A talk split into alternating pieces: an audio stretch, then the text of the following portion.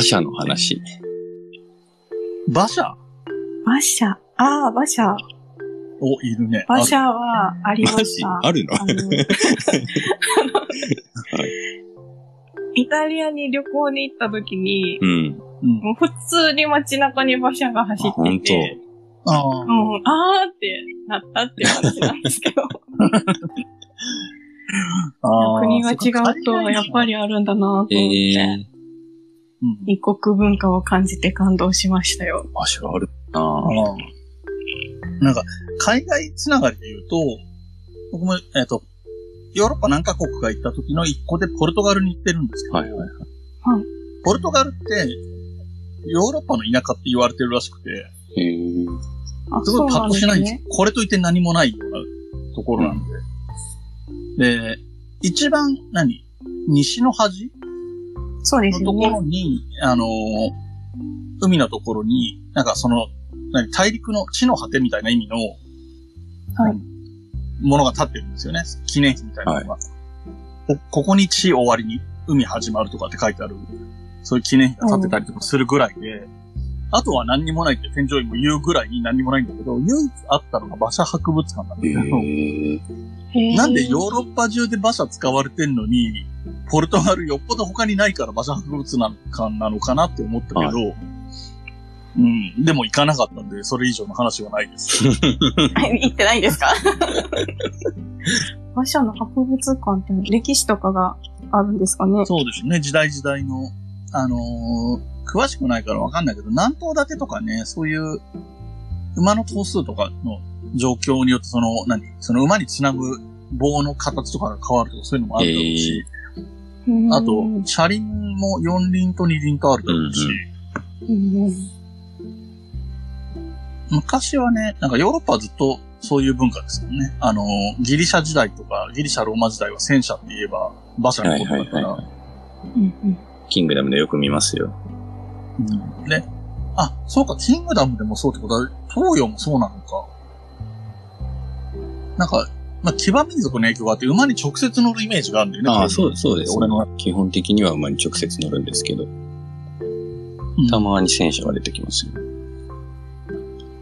ね、それあと日本だと実車だよ。牛に聞かせる。実車あはい うん。馬車の話厳しいな。馬車の話はそんなせない。あとね、あれがあった。えっとね、なんて言うんだっけな。子供の頃に遊んでたおもちゃで、僕の世代の子供の頃ってファミコン以前っていう時代になるんですよ。ファミコンは多分小学校3、4年ぐらいかなはいはいはい。で、それより前に持ってたおもちゃで、えっと、手帳サイズよりもうちょっとちっちゃいかなぐらいの大きさの、プラスチック製のやつで、なんか、えっと、二つ折りの財布みたいなイメージで、こう、開くようになってて、中に3種類ぐらい、4、ん？何ページだ？ページ数で言うと何ページだ ?8、うん、6ページか。6ページになってるようなイメージで、その、見開き2ページごとに別のゲームになるような感えじの、えまあ、ちっちゃいボードゲームですね。要するに、スゴロクみたいなボードゲームが入ってて、コマは赤とか緑とかあって、共用で、どのゲームをやるときもそのコマを使ってサイコロがあと2つついてるのかな。で、そのボードとルールがそれぞれ別々になってるから、それぞれ楽しめるんだけど、ポケットパンチとかいう名前だったかな？ポケットパンチね。ポケットパンだとチ。思うんだけど、うん多分ね、ネットで検索すると、出てくることは出てくると。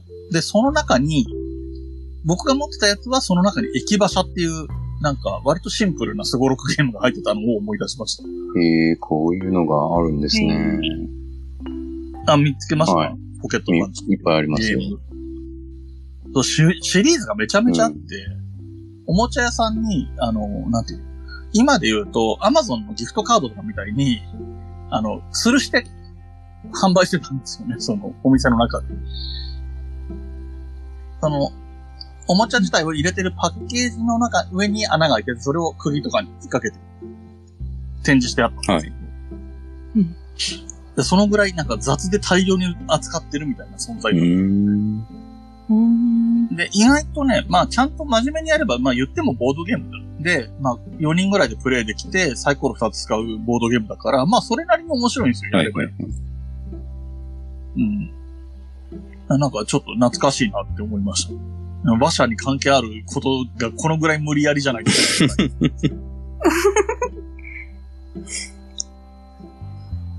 ちょっと今、馬車のゲームがあったはずなんだけど、それ何だったかなーってすごい思い出して、思い出せません。ああ、そうかボード、あの、普通のでっかいボードゲームの方の馬車のゲームか。えーありそうだよね。何だったっけ全然思い出せない。あと馬車で思い出せるの、あと最後唯一あるのは、ジョジョの奇妙な冒険の一番最初の方とかは、馬車が谷底に落ちるってところから始まるっていう、乗ってましたね。ダリオ・ブランドの話。うん。もういっぱいいっぱいです。馬車の話安倍カエサル。ああ、出て安倍カエサルっていうボードゲームがあって、それそれぞれプレイヤーが馬車に乗って、うんと、レースをするっていうゲームなんですけど、レースをする中で何周かして戦うんですね。ああ何周かするうちの必ず1回は皇帝の前に行って、挨拶しなきゃいけないんですよ。はいはいはいはいはい。あの、皇帝の前にたどり着いたら、安倍カエサルっていい声で言うっていうゲームがありました。いい声で。ああ、なるほどね。プレイヤーが言わなきゃダメ。あ、出てきた。これか。へえ。あれだよね。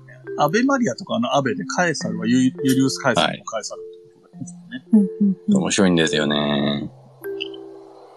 うーん。まあ、そこはそこをちゃんとやることがないので。川ちゃんまだ持ってるかな、安倍カエサル。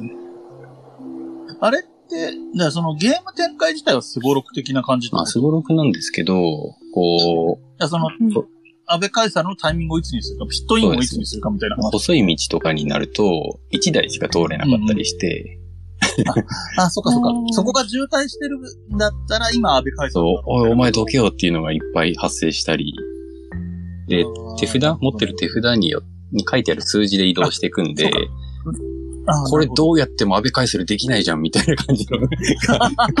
生まれたりして、面白いですよ。え、これをカバちゃんが持ったはるの？そう。まあ、昔やったんだけど、あ、そう。うんへえ。また機会があればやりたいです。ね。持ってるかな？どうかな？手放しちゃったかもしれない。うん。っていう感はい。じですか？ええ話だった。ありがとうございます。え、話や。話でした。